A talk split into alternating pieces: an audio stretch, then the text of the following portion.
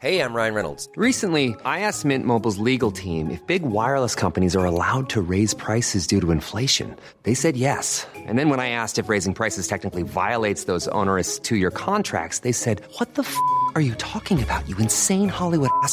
So to recap, we're cutting the price of Mint Unlimited from $30 a month to just $15 a month. Give it a try at mintmobile.com slash switch. $45 upfront for three months plus taxes and fees. Promo rate for new customers for limited time. Unlimited more than 40 gigabytes per month. Slows. Full terms at mintmobile.com. Tout le monde le sait et le dit, l'informatique c'est un gouffre énergétique. Rends-toi compte, cela représente 4,7% de la consommation totale d'électricité de la planète. Bon, Soyons sérieux, le numérique n'est pas une industrie qui pèse le plus sur le changement climatique, mais c'est pas pour ça qu'on ne doit pas faire d'efforts. Le cloud, donc les data centers, sont de plus en plus présents et ils présentent un enjeu majeur. Euh, ils consomment des matières premières, des métaux rares, de l'énergie, de l'eau et j'en passe, et ils prennent de la place. C'est donc un des enjeux euh, pour les entreprises comme Scalway. Bienvenue sur Radio DevOps la balado-diffusion des compagnons du DevOps. Si c'est la première fois que tu nous écoutes, abonne-toi pour ne pas rater les futurs épisodes. C'est parti Bienvenue à toi, cher compagnon, dans cet épisode d'En Aparté, l'émission où je m'entretiens avec un invité sur un sujet particulier. Aujourd'hui, on ne va pas parler directement d'écologie, mais d'ARM. Euh, il faut savoir que l'ARM consomme a priori moins de place et moins d'énergie que l'architecture AMD 64 qui fait la majorité des serveurs du cloud aujourd'hui mais on va justement en parler dans l'interview. Si tu te poses des questions sur euh, la consommation énergétique que j'ai annoncée dans l'introduction, j'ai aussi mis un lien en description. Comme d'habitude, euh, la description est blindée de liens. Alors aujourd'hui, j'ai le plaisir de recevoir Sébastien Lutringer, qui est, comme il l'écrit lui-même sur LinkedIn, directeur de la R&D chez Scalway, développeur et contributeur Arch Linux, bidouilleur de logiciels libres, mais surtout passionné de technologique.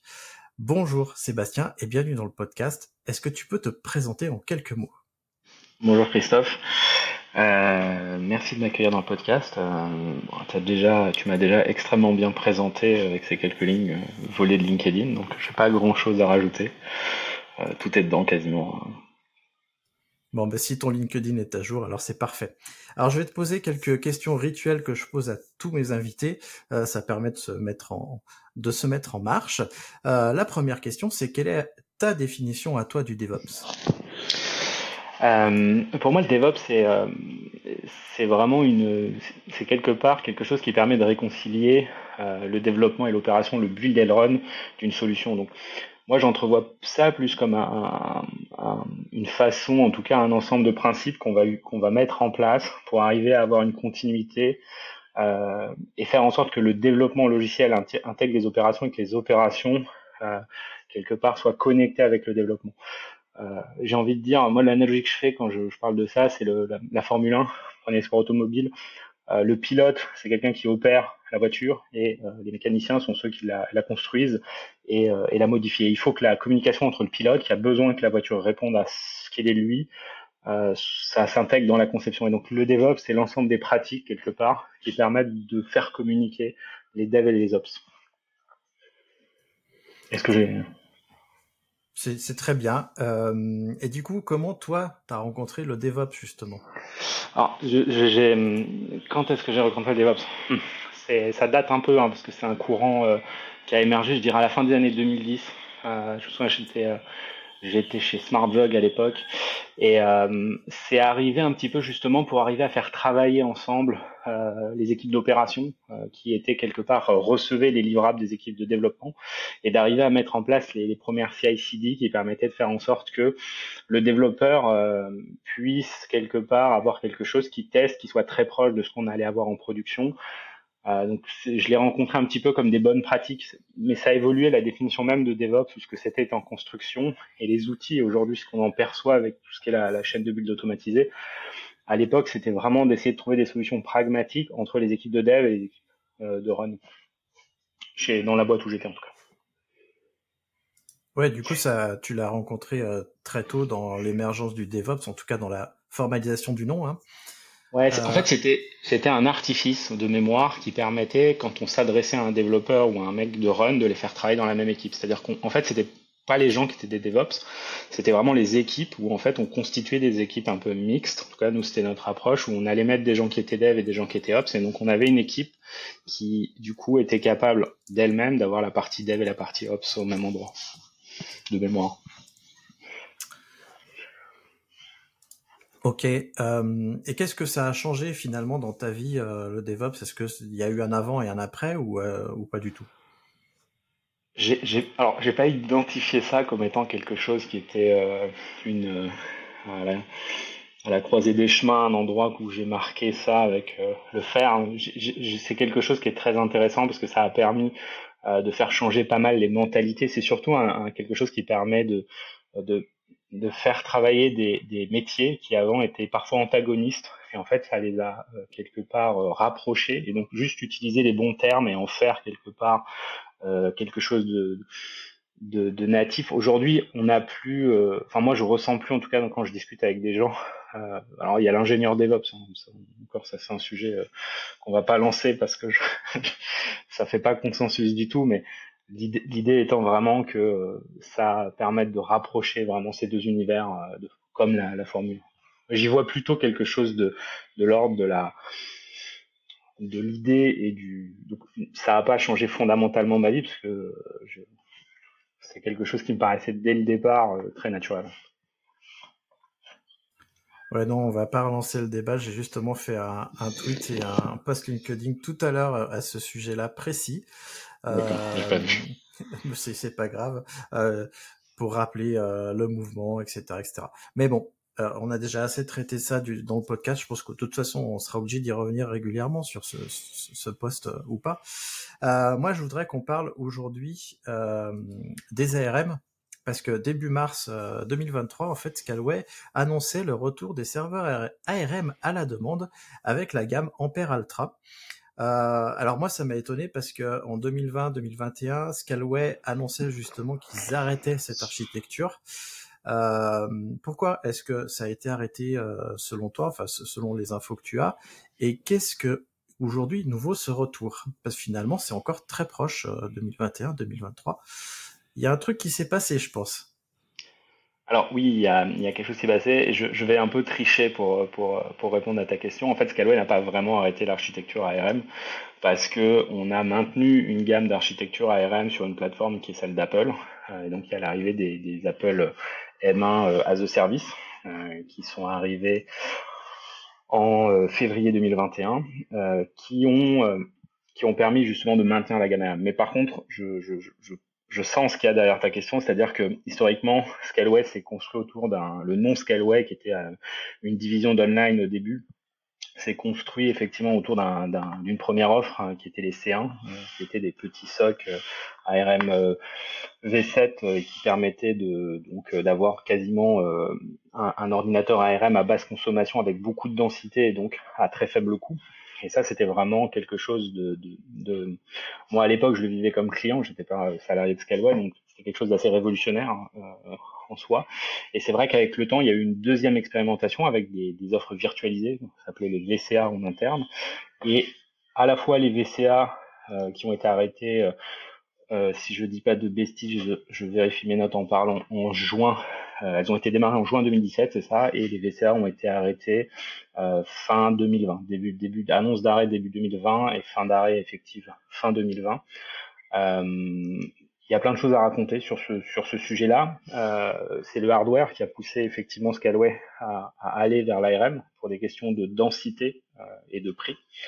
prix qui est construit par le par le par le fait que le, prix du processeur était bas et que l'énergie que consommait ce processeur était euh, plus raisonnable. Euh, et après, avec la virtualisation avec les VCA, toujours la même équation, vouloir aller sur cette architecture-là. On a eu euh, sur les VC, sur les C1, pardon, il n'y a pas eu de problématique particulière en termes de hardware. C'est un matériel très fiable, c'est un matériel qui a été fabriqué en France en partenariat avec les équipes de Scaleway. C'est juste qu'entre le début de l'idée, c'est 2011, les discussions en interne entre Arnaud de Birmingham et Grégoire de Turckheim, qui sont les, deux personnes qui sont à l'origine de ces, euh, de, ces, de, ces, de ces machines. et le moment de la commercialisation en 2014, puis la fin de commercialisation en 2021 pour les C1. le matériel était devenu un peu obsolète au sens de sa puissance et de ce que les gens pouvaient en attendre. Néanmoins, il a fallu fermer le service avec des clients qui étaient encore dessus, sans être capable de proposer d'alternatives. Et donc là, c'est vrai que c'est pour ça que la question revient euh, souvent de savoir euh, pourquoi est-ce que maintenant on revient sur l'ARM. Et euh, par contre, les VCA, qui eux ont été lancés plus tard, 2017, qui ont été fermés plus tôt parce qu'on a eu effectivement un problème de stabilité sur le processeur. moi, des informations que j'ai eues en interne, il y avait une vraie croyance d'être capable de résoudre les problématiques techniques euh, sur ces processeurs euh, via des correctifs logiciels, que ce soit firmware ou euh, dans le kernel Linux, ce qui n'a pas été le cas et ce qui a du coup amené Scaleway à abandonner les processeurs Cavium qui étaient derrière les VCA. Donc là, ce qui se passe, c'est on a un fabricant qui est Ampere Computing, qui depuis quelques années a, travaille sur un processeur ARM il y a eu un partenariat qui a été noué en 2020 avec Scaleway, donc il y a des discussions et on accompagne la société Ampere Computing sur ces nouveaux processeurs. On, on, voit qu'ils arrivent à maturité et en fait, en milieu d'année dernière, ils sont arrivés à un stade de maturité où on s'est dit, voilà, c'est peut-être l'occasion euh, de se relancer sur ce segment-là parce que ça consomme moins, euh, parce que il y a aussi quelque chose qui change un peu la donne, c'est que Apple est arrivé sur le marché en amenant, euh, en quelque part, en faisant de l'ARM, non pas ce que la plupart des gens en avaient l'habitude, c'est-à-dire une architecture pour les téléphones portables qui, était efficiente. Elle consommait le rapport entre quelque part la capacité de calcul et l'énergie consommée euh, par euh, par le par le processeur était bonne, mais là on a quelque chose dans le cas des téléphones qui est limité à de la puissance, on va dire, euh, petite, alors que dans le monde des serveurs, dans le monde des data centers, souvent on va essayer de faire tourner des, algorithmes, des calculs qui sont plus quelque part la recherche de la puissance et de la vitesse euh, maximum de traitement est le point important.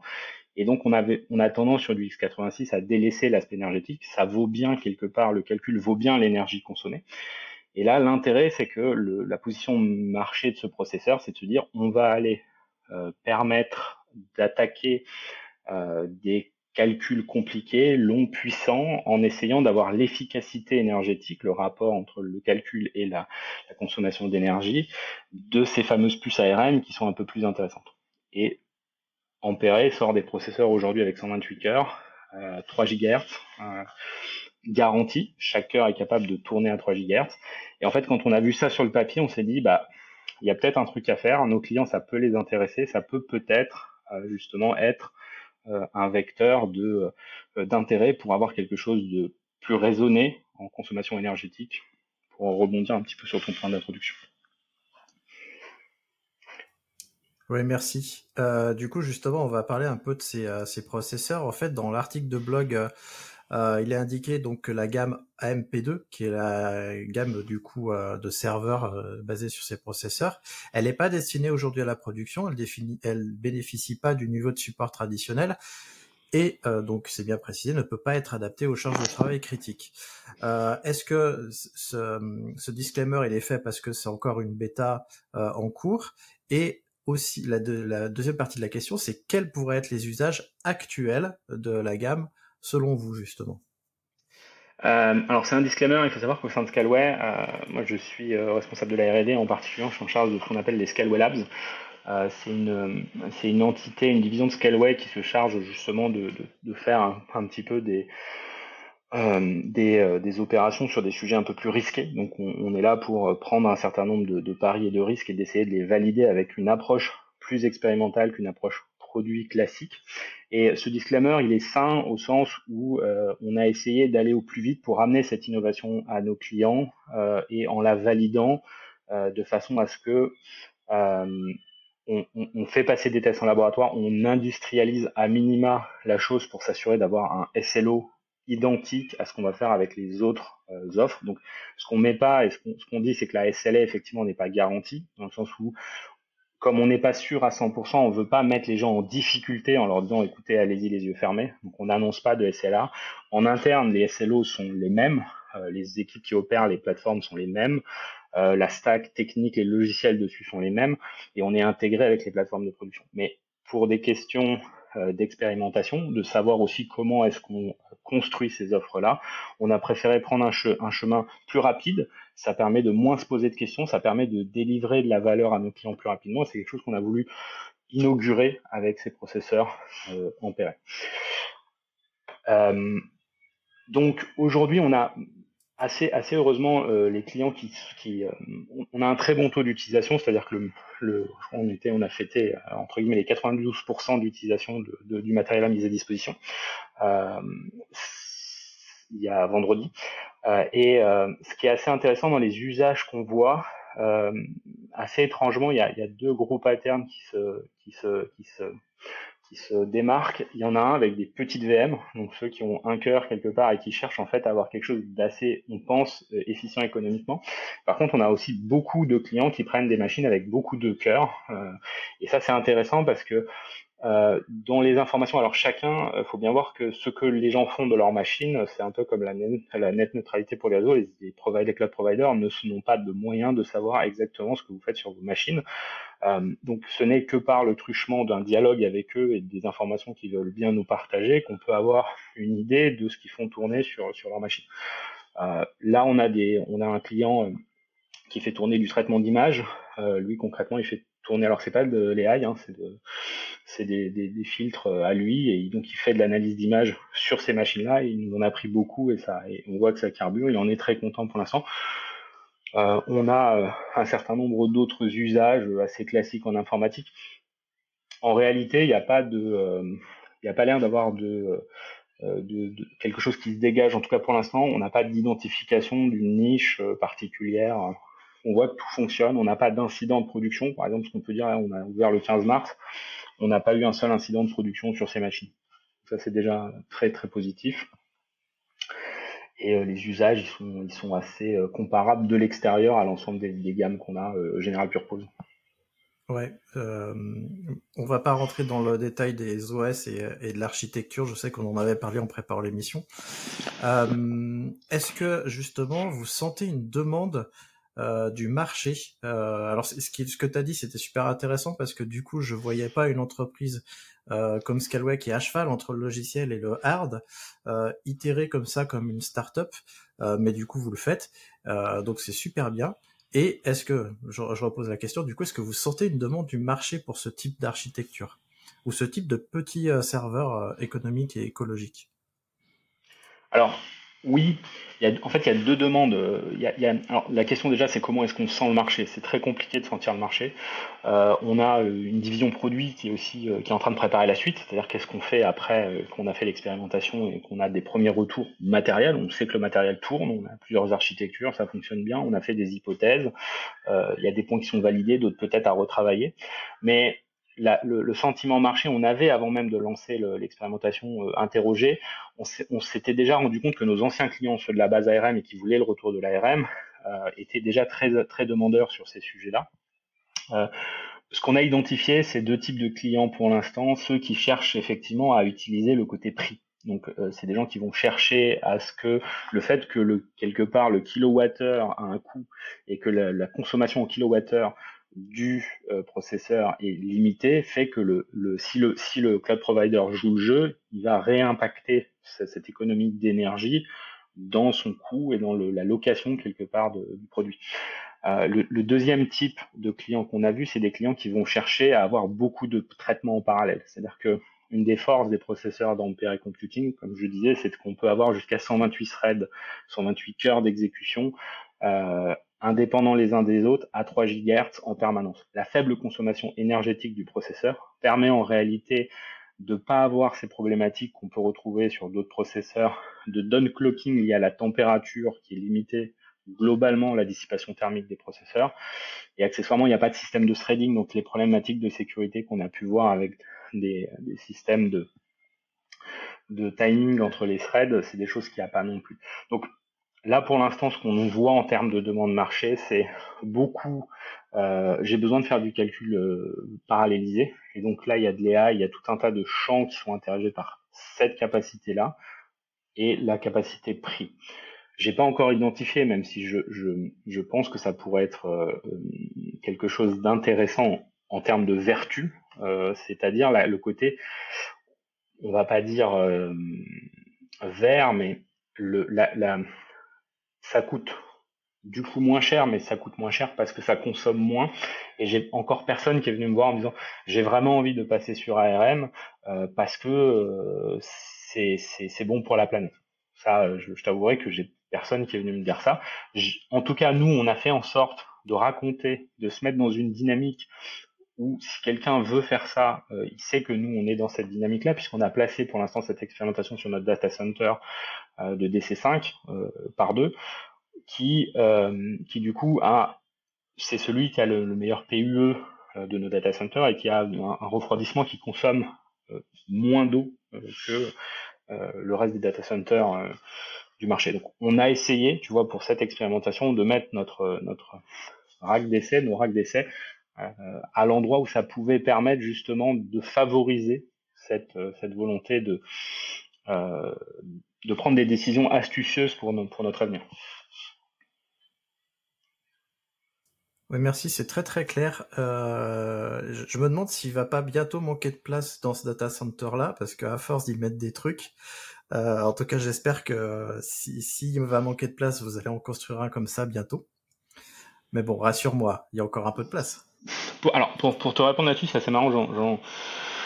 J'en discutais un petit peu avec, euh, avec Yann et avec Arnaud le, fut un temps, et, ce qui m'expliquait, c'est qu'au début, euh, ils avaient du mal à vendre euh, le data center de DC5 parce que la technologie qui est utilisée, euh, d'évaporation euh, de l'eau pour justement refroidir l'air, c'est quelque chose qui, qui était à la fois les investissements des sociétés qui, qui, qui, qui rentrent dans un data center et qui mettent du matériel, c'est beaucoup d'argent. Et donc, il faut faire ça en étant sûr pour une raison qu'on ne maîtriserait pas, le data center va pas se mettre à euh, ne pas respecter ses normes de température ou va quelque part mettre en difficulté le business pour lequel on, l'a amené dedans.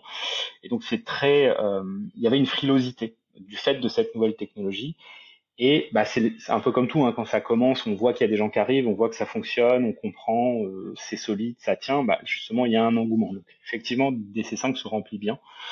Euh, c'est pas encore plein, mais ça, ça, me rassure parce que nous, euh, ça fait partie de nos arguments euh, euh, auprès de certains de nos clients, puisqu'on fait aussi de l'infogérance et, et on met nos serveurs sur DC5. Donc ça me rassure de savoir qu'il y a encore plein de place pour nos serveurs. Et Il y a encore plein de salles qui sont pas construites, ouais. Alors, on doit ces serveurs ARM en partie à Scalway Labs. Euh, donc, c'est toi qui as créé euh, justement cette équipe. Est-ce que tu peux nous en parler un petit peu plus de cette équipe? Euh, Qu'est-ce qu'elle fait? Et, c'est quoi finalement le rôle de Scalway Labs au sein de Scalway alors, Scalway Labs, c'est une, une, division de recherche et développement au sein de Scalway qui, qui, a pour mission un petit peu d'aller travailler sur des, des sujets euh, à, à, plusieurs niveaux de risque. L'idée, c'est d'avoir une, une, agilité au niveau de la, de la création d'équipes. Euh, on appelle ça en interne des, des équipages, des crews, euh, qu'on mobilise sur des sujets qu'on a envie d'explorer. Et donc, l'idée, c'est d'avoir quelque chose d'assez léger, un peu comme un conteneur euh, dans l'univers de l'informatique, qui nous permet d'aller constituer une équipe composée de personnes qui ont des compétences sur le sujet qu'on veut adresser, euh, et d'explorer avec euh, une méthodologie qui est adaptée justement à l'exploration et au fait de pouvoir bah, euh, arrêter. Et donc la, la, chose la plus euh, la plus difficile, c'est d'avoir renoncé effectivement à une exploration qu'on a lancée, surtout qu'on a envie que ça marche, et donc d'être capable de s'arrêter en disant bon, ce sujet-là, c'est peut-être pas pour maintenant, peut-être ça sera pour plus tard. Donc les Scaleway Labs, c'est un peu moins d'une quinzaine de personnes aujourd'hui, euh, et on a euh, pris le sujet de, des processeurs Ampere Altra sous cet angle-là, en se disant que on allait le prendre comme un sujet où on allait tester le matériel, vérifier que ça fonctionne, prendre des hypothèses et avancer comme ça au fil de l'eau jusqu'à ce qu'on se mette dans une situation où bah, soit on en faisait une expérimentation publique et on partageait quelque part le, résultat de ce qu'on avait fait euh, plus largement et on pouvait avoir des retours sur cette expérimentation, ce qu'on a décidé de faire, euh, et ce qui va nous permettre de, quelque part de conclure ce rapport de recherche de façon un peu euh, plus, euh, plus concrète euh, que si on était resté que dans un laboratoire. Voilà. Eh ben merci. Du coup, ça m'amène une autre question.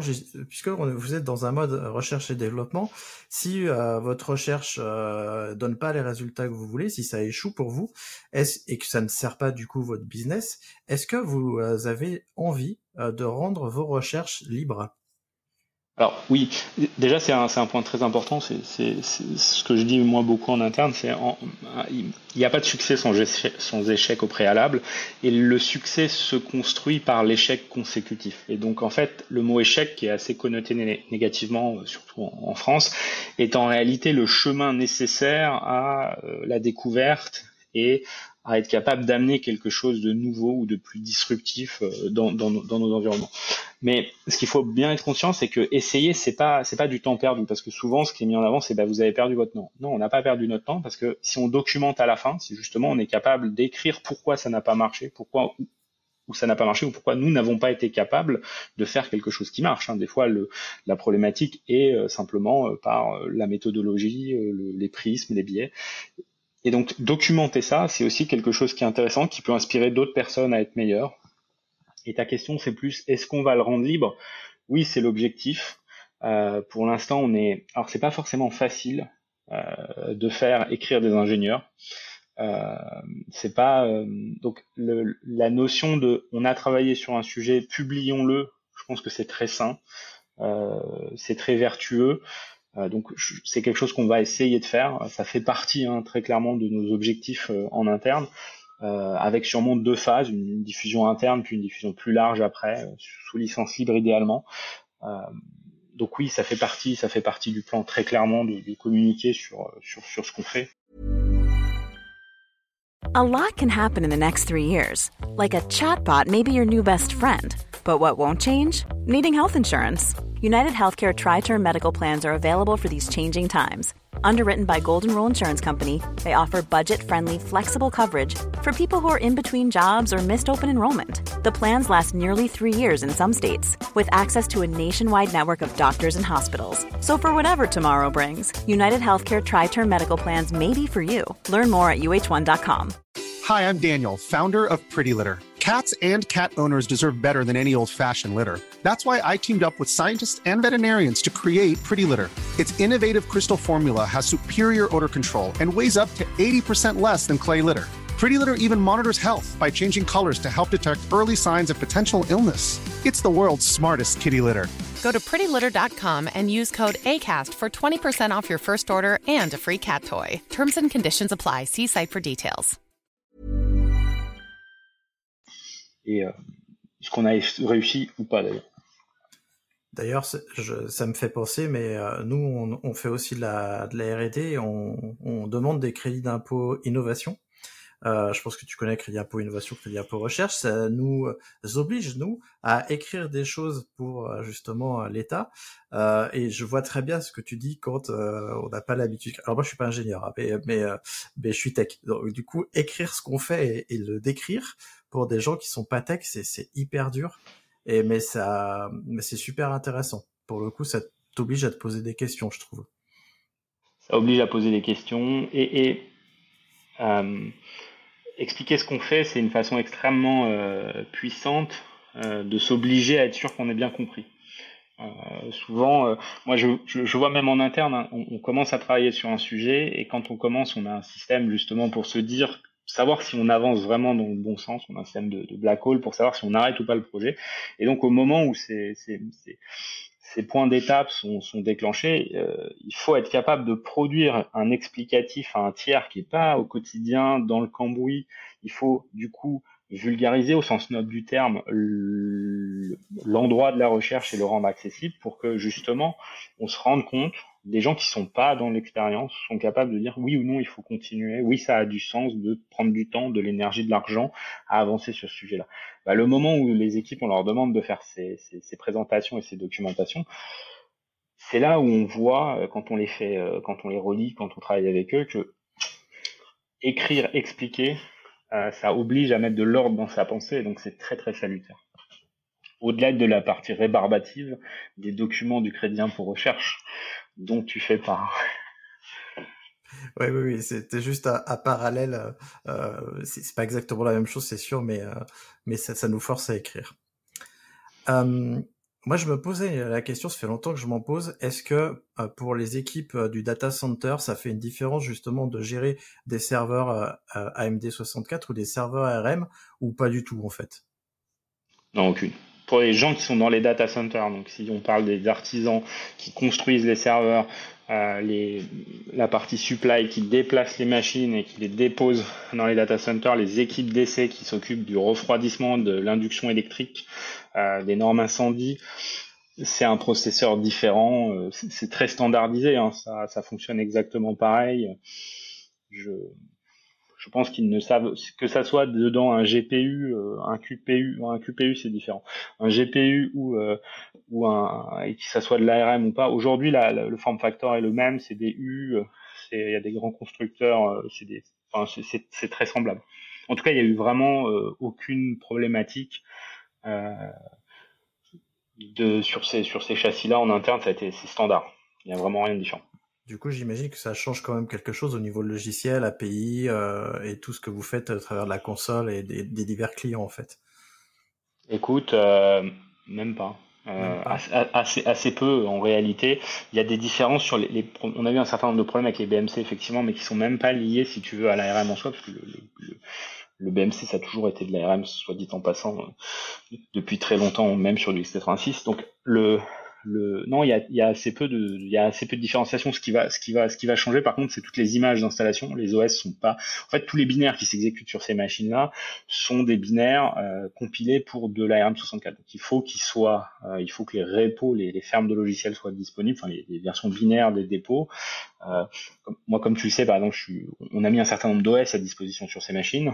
Donc, je suis développeur Arch Linux. Arch Linux n'a pas de version officielle euh, ARM de sa distribution. Et donc on n'a pas pu d'ailleurs proposer Arch Linux tu vois, par défaut sur sur ARM soit sur sur les ARM 2 euh, bon c'est comme ça. Mais non globalement c'est assez c'est assez c'est assez similaire. Ce qui n'est pas le cas par exemple tu vois euh, de l'écosystème Apple. C'est-à-dire qu'on parle des Mac M1 comme je à un moment j'ai utilisé ça pour te dire que il y avait quand même un peu d'ARM chez Scalway j'essayais de noyer un peu le le poisson mais là pour le coup l'écosystème est pas du tout le même et donc l'interconnexion euh, et le travail qui a dû être fourni par Scalway au moment euh, de la réalisation de la mise en data center de Mac Studio n'est pas la même histoire, puisque on parle d'un ordinateur qui est à la base conçu pour le bureau, qui est pas fait pour supporter des vibrations, ou même qui a une façon d'appeler le courant quand on l'allume qui est pas la même du tout. Euh, là, on est sur quelque chose de, c'est des serveurs Ampere Computing avec HPE, Gigabyte, ils font un travail euh, remarquable pour avoir du matériel euh, fonctionnel classique.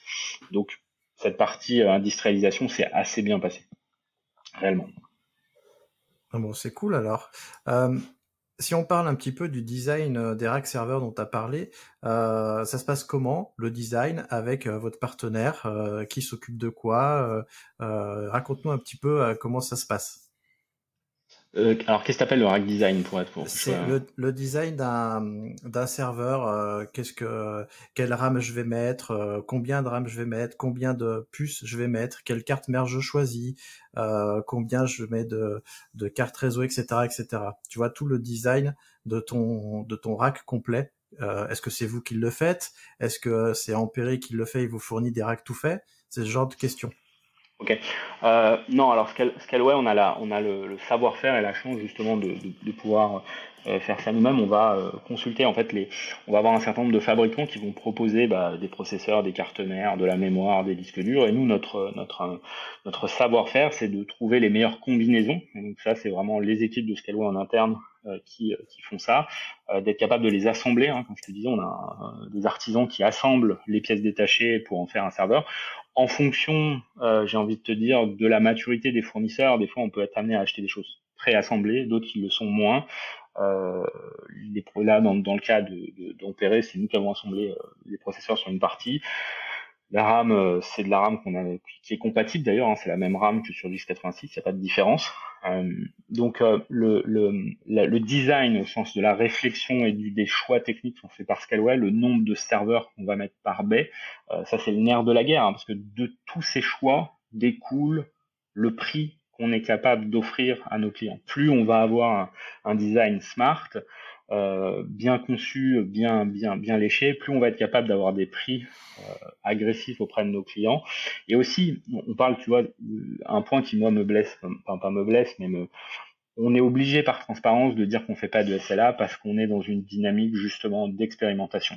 Par contre, quand tu mets des serveurs en data center, tu as plein de choix techniques comme le fait de savoir, euh, dans les data centers, tu as deux alimentations électriques, tu as deux lignes électriques différents avec des circuits disjoints pour être capable justement bah, de pallier à une défaillance d'un circuit. Nos serveurs sont double alimentés électriquement, donc on va avoir un choix qui est d'avoir deux alimentations électriques avec deux lignes complètement séparées sur chacun des serveurs qu'on met à disposition. On va avoir la même chose au niveau du réseau avec deux alimentations réseau, deux inductions réseau avec des switches séparés qui permettent justement de pallier une défaillance du matériel. Au niveau du disque dur, c'est pareil. Au niveau des disques durs qui sont locaux, alors on n'a pas activé les fonctionnalités locales sur les sur les sur les AMP2, mais c'était prévu pour pouvoir le faire. Et si on le faisait, on avait des disques avec du RAID qui nous permettaient justement d'avoir de pallier à une défaillance matérielle euh, de façon à ce qu'on puisse remplacer ces disques à chaud sans que le client voit d'interruption. Donc, bref, je te dis que la SLO est très proche de ce qu'on peut proposer par ailleurs. On est dans une euh, dans un design qui se veut le plus proche de ce qu'on va proposer à nos clients sur la version finale ou en tout cas euh, ce qu'on en projette aujourd'hui de la version finale des, offres ARM chez Scaleway. Ok, et euh, du coup, en termes de, de place et d'énergie consommée, ces serveurs-là, ça a quel gain euh, pour vous par rapport à des serveurs classiques? Ah bah ça c'est ça c'est ça c'est le côté un peu sympathique. Euh, il faut savoir que là on est sur des on a fait des choix il y a plusieurs gammes de CPU chez Ampere. Euh, nous on s'est arrêté sur des, des M12830 c'est 128 cœurs 3 GHz. C'est des processeurs avec la machine tout compris qui prennent un U ça, ça c'est l'unité standard qu'on met en data center. Sur un U, on a 128 cœurs à 3 GHz et la consommation totale de la machine en pointe est inférieure à 300 watts, euh, 350 watts pardon. Et euh, du coup, on est sur quelque chose d'extrêmement. Euh, déjà, tu t'en mets une dizaine, tu es à 3500 watts, tu, te rends compte assez rapidement que tu peux euh, remplir ta baie avec euh, qui a une cinquantaine de U, euh, tu vas pouvoir densifier énormément. Donc tu vas rentrer dans des problématiques qui sont des problématiques de portance. C'est-à-dire que le, un des dans les dans les choses qu'il faut considérer en data center, c'est l'énergie. Donc la, à, la fois la consommation énergétique d'entrée, mais aussi la dissipation thermique. Hein. C'est un gros radiateur, un ordinateur. Tout ce qui rentre est transformé en énergie thermique. Euh, et donc la partie euh, que ce soit entrée et sortie énergique, c'est un des premiers problèmes. Mais quand on arrive à, à bien densifier en ayant des dB à, plusieurs euh, dizaines de kilowatts, on se retrouve à avoir une problématique de, de, portance des planchers. C'est-à-dire qu'un data center, c'est beaucoup, beaucoup de poids. Et donc, on a une limitation à ce niveau-là, euh, au niveau de la portance. Donc, ce que permet les processeurs, euh, enfin, l'architecture ARM et, et, les solutions d'Ampere, c'est d'arriver à densifier un maximum les, les, emplacements en data center élevés. On a moins de baies vide euh, qu'on peut, peut voir traditionnellement. Du coup, faut faire attention au poids quand même, pas en mettre trop, parce que sinon tu traverses ton plancher. c'est ça, ça, ça c'est le, savoir-faire des, gens qui conçoivent les décès. On a la chance en interne d'avoir les, équipes de conception de décès qui sont au premier étage et qui s'assurent de tout ça. Du coup, c'est des, euh, des serveurs parfaits en fait pour DC5 puisque euh, comme justement il euh, n'y a pas de climatisation, euh, c'est l'endroit parfait pour les mettre par rapport à, à DC3 où justement vous allez les mettre si vous les mettez à DC3 dans des salles qui sont déjà climatisées, vu qu'il n'y a pas forcément besoin de les refroidir plus que ça. C'est est-ce que justement à l'avenir dans les data centers, si vous, vous allez créer des data centers spécifiques ou vous êtes même pas encore posé ce genre de questions? Euh, on n'est pas sur du, c'est pas du, c'est pas du sans refroidissement. Hein. Euh, il faut assurer une température. Il y a du, il y a du refroidissement sur les processeurs ampérés. C'est juste qu'ils arrivent à maintenir. Euh, ils sont, ils sont moins, ils, consomment moins, donc ils génèrent moins de, de, de, de chaleur, et donc c'est plus facile quelque part de maintenir euh, la température au, au sein de la salle. Euh, dans, dans ta question, j'ai pas, j'ai pas, il n'y a pas d'ordinateur idéal. C'est un, c'est une avancée technologique qui nous permet avec deux choix possibles. Soit on en met moins et on génère moins de chaleur, on consomme moins. Soit on en met plus et on consomme mieux. Euh, donc le, les salles des data centers sont, sont, sont dimensionnées. Je, crois que c'est 2 mégawatts par salle, je sais plus. Euh, je ne veux pas dire de bêtises, mais ça permet de mettre plus de machines, ça permet du coup de faire plus de traitements et ça permet de les faire mieux. C'est une façon, c'est une technologie qui va vers la consommation et améliorer le, quelque part le rendement, j'ai envie de dire presque, euh, qu'on peut qu'on peut voir. Oui, et puis réduire la place que va prendre un data center dans une ville, parce que mine de rien, si on continue à grandir, grandir, grandir, les data centers vont commencer à prendre beaucoup de place. Oui, oui. Après, il y a des grosses annonces là. Hein. si on lit un peu la presse, de gros data centers qui sont construits aux États-Unis. Hein. L'ARM est une solution effectivement qui, est intéressante en termes de, rapport. la partie GPU, euh, Nvidia l'est un peu moins. Ok. Euh, est-ce que justement des serveurs comme ça, ça peut avoir une durée de vie euh, longue? Alors moi, dans ma question initiale, c'était supérieur à 10 ans, mais en gros, est-ce que ça peut avoir une durée de vie plus longue? Euh, Est-ce que vous allez les réutiliser? Est-ce que vous avez déjà pensé à la fin de vie de ces serveurs et comment les revaloriser à terme? Alors, euh, bien heureux est celui qui peut prévoir le futur.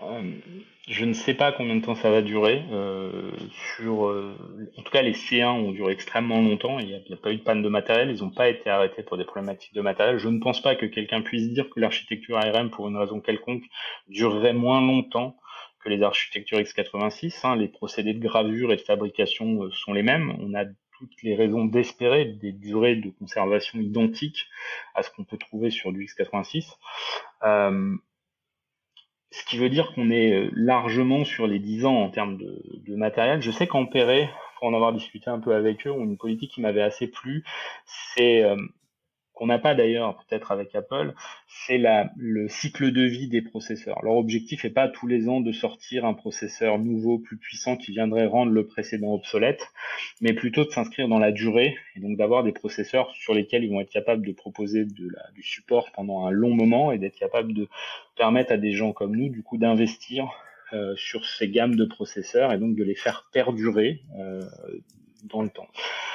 Scaleway a, a sur la durée de vie des serveurs, je, suis assez fier de ça, donc ça me permet d'en parler, mais je sais que les équipes, euh, les équipes euh, data et data center euh, ont un programme en interne justement de prolongation de la vie d'un certain nombre de serveurs. C'est quelque chose qui est assez peu mis en avant par Scaleway, mais il y a certains processeurs qui sont encore demandés aujourd'hui et sur lesquels en fait on prend les machines, on va retirer les composants qui ont un peu vieilli, on va remettre euh, potentiellement des SSD à la place de disques durs, on va upgrader la quantité de RAM et on va être capable de les réinjecter pour leur donner euh, un nouvel essor et une nouvelle vie euh, et donc créer des gammes qui vont être basées sur du matériel. Et donc ça, ça a un vrai impact en termes de justement, on va dire, vertu écologique et, et empreinte énergétique sur la planète. Est-ce que l'ARM durera plus longtemps ou pas euh, Je ne sais pas. En tout cas, aujourd'hui, euh, on espère que ça va durer aussi longtemps que le reste. Euh, et on, va, quelque part, on n'a pas de raison de douter de ça. En tout cas, j'espère que comme ça consomme moins, que ça chauffe moins, ça puisse durer plus longtemps parce que ça s'use moins. En tout cas, c'est ce que j'espère avec ce genre de puce. Et comme tu le dis, on manque encore de recul.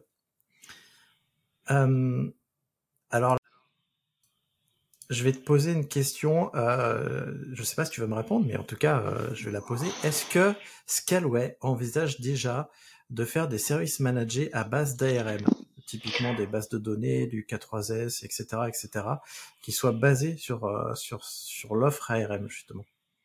Alors la réponse est, Scalway oui, les labs aussi, et on, a même écrit un article de blog sur le sujet qui je crois, je crois qu'il est publié, mais, euh, mais pas encore euh, à la une, qui est justement de permettre à nos utilisateurs d'utiliser Cosmos, donc qui est la solution Kubernetes, une des solutions Kubernetes managées de Scalway, qui permet d'avoir des, des, des, data planes qui sont pas chez Scalway. En gros, l'idée c'est que vous avez votre control plane chez Scalway et vos data planes peuvent être chez OVH, chez Scalway, chez whatever provider qui vous plaît, et surtout, j'espère, chez vous. Euh, et ça vous, ça, cette solution-là permet dès aujourd'hui d'utiliser des nœuds euh, AMP2 pour faire justement euh, de l'ARM. donc on a fait un petit tuto de blog, j'ai un ingénieur euh, qui, qui s'est amusé à faire ça et euh, qui du coup fait tourner, a fait tourner via Cosmos des, des, patterns sur, sur les AMP2. Donc ça, c'est déjà faisable. L'intégration dans capsule est prévue. Pour l'instant, c'est les équipes qui se produits qui s'en occupent et elles ont déjà commencé le travail dessus, donc ça devrait plus être très long. après, c'est des cycles produits plus classiques. après, dans ta question, il y, a un truc qui est très intéressant, c'est il y a deux types de services. Il y a les services managés qu'on propose à nos clients. Et donc là, oui, très clairement, euh, avec Capsule, on va faire une démarche permettant aux clients d'utiliser euh, de, des, machines en ARM. Il y a une deuxième chose qui est souvent moins visible et qu'on sait que nos, amis américains euh, font aussi, c'est que bah, pour fournir du service managé aux clients, il y a plein de services internes qui sont exécutés pour justement supporter quelque part l'infrastructure. Et là, il y a un vrai intérêt en interne euh, c'est plus facile en plus, puisqu'on maîtrise en général euh, plus facilement les chaînes logicielles qui sont sur ces machines-là, de faire passer un certain nombre de solutions vers justement des, des, architectures qui consomment moins. Donc la question est, la, réponse est très clairement oui. Euh, Scaleway euh, a, envie quelque part euh, d'aller sur ces architectures-là pour réduire sa facture des services, euh, on va dire internes, qui permettent aux clients de utiliser des services managés, tu, tu parles de la base de données, quand tu fais une connexion SQL à une machine, qu'elle soit sur de l'ARM ou du x86, c'est transparent pour toi. Ce qu'il faut, c'est que le moteur de base de données puisse tourner sur de l'ARM, lui. Oui. Et euh, heureusement, euh, merci au C, hein, qui est un peu vieux, euh, merci au langage comme ça, qui ont à l'époque abstrait la compilation multi-architecture. C'est quand même aujourd'hui assez facile d'avoir des, des, des logiciels qui marchent sur ARM.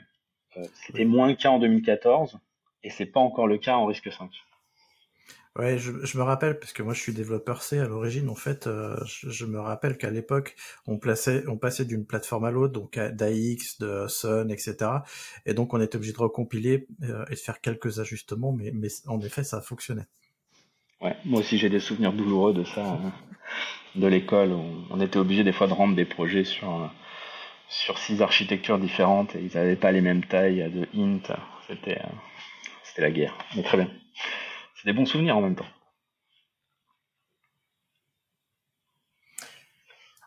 Alors, je j'ai une dernière question pour toi avant de passer à mes questions de clôture. C'est euh, est-ce que juste parce qu'on vient de parler euh, longuement d'ARM, est-ce que vous vous êtes penché sur les puces libres que sont les risques 5 alors, euh, c'est euh, oui, on, s'y penche, euh, on s'y est penché. pour l'instant, on, regarde. Vous regardez.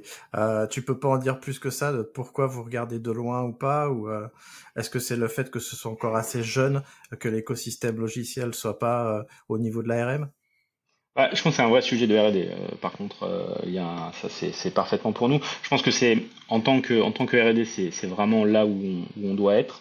Euh, en termes d'Européens et de Français, il y a un vrai sujet euh, de sur le sur la nature du contrôle de l'architecture des processeurs et le fait d'avoir une architecture ouverte, euh, non propriétaire. On a vu récemment des annonces de la société ARM sur sa rentrée en bourse et des augmentations de frais de licence tout ça, ça pose des questions sur le, sur à la fois le modèle économique et aussi sur la souveraineté au sens euh, d'être capable, d'être sûr que les solutions euh, qu'on propose vont perdurer et euh, sont saines pour, pour les gens qui les utilisent.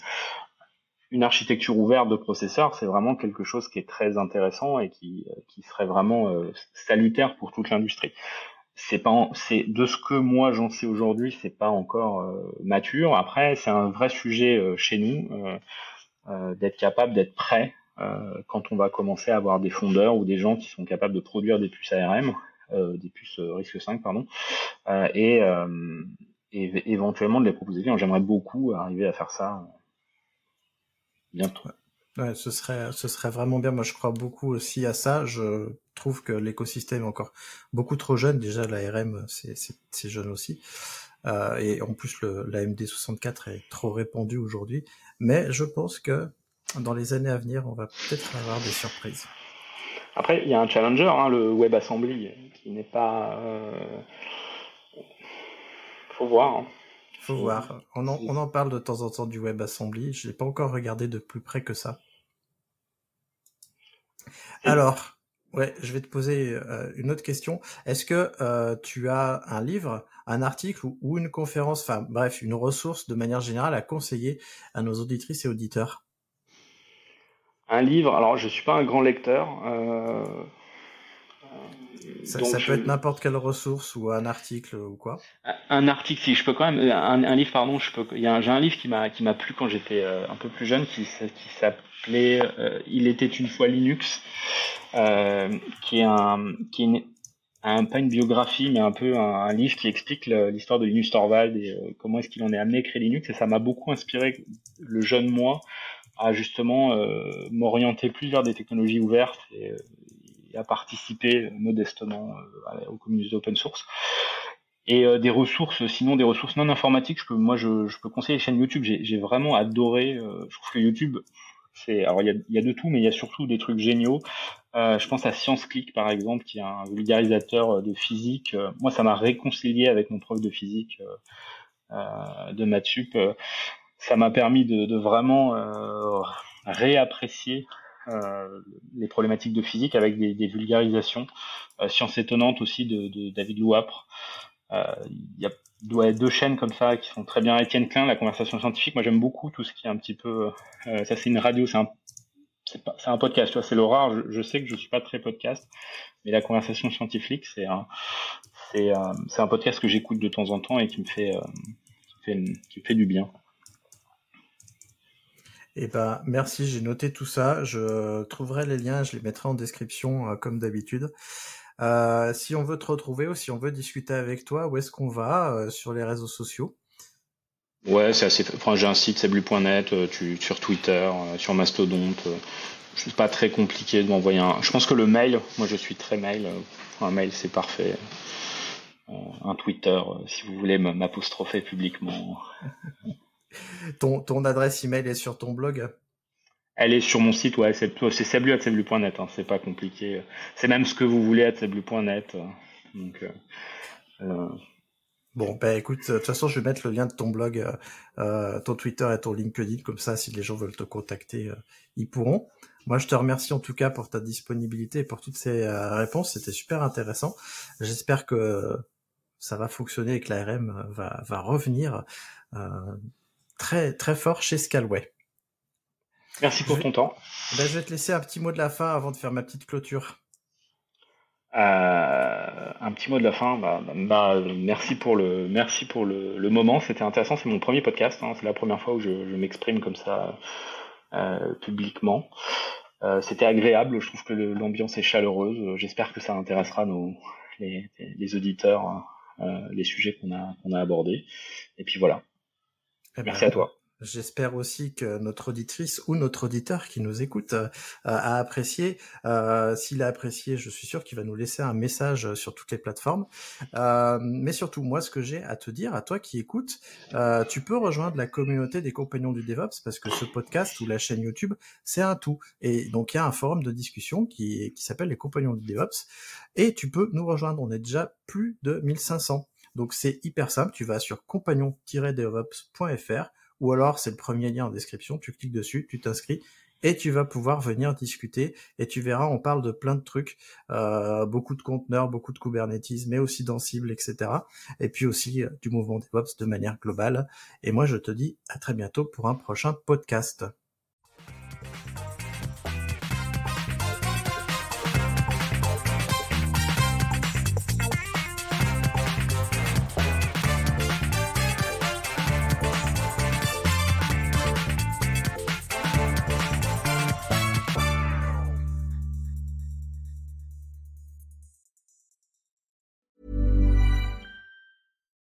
Hi, I'm Daniel, founder of Pretty Litter. Cats and cat owners deserve better than any old fashioned litter. That's why I teamed up with scientists and veterinarians to create Pretty Litter. Its innovative crystal formula has superior odor control and weighs up to 80% less than clay litter. Pretty Litter even monitors health by changing colors to help detect early signs of potential illness. It's the world's smartest kitty litter. Go to prettylitter.com and use code ACAST for 20% off your first order and a free cat toy. Terms and conditions apply. See site for details.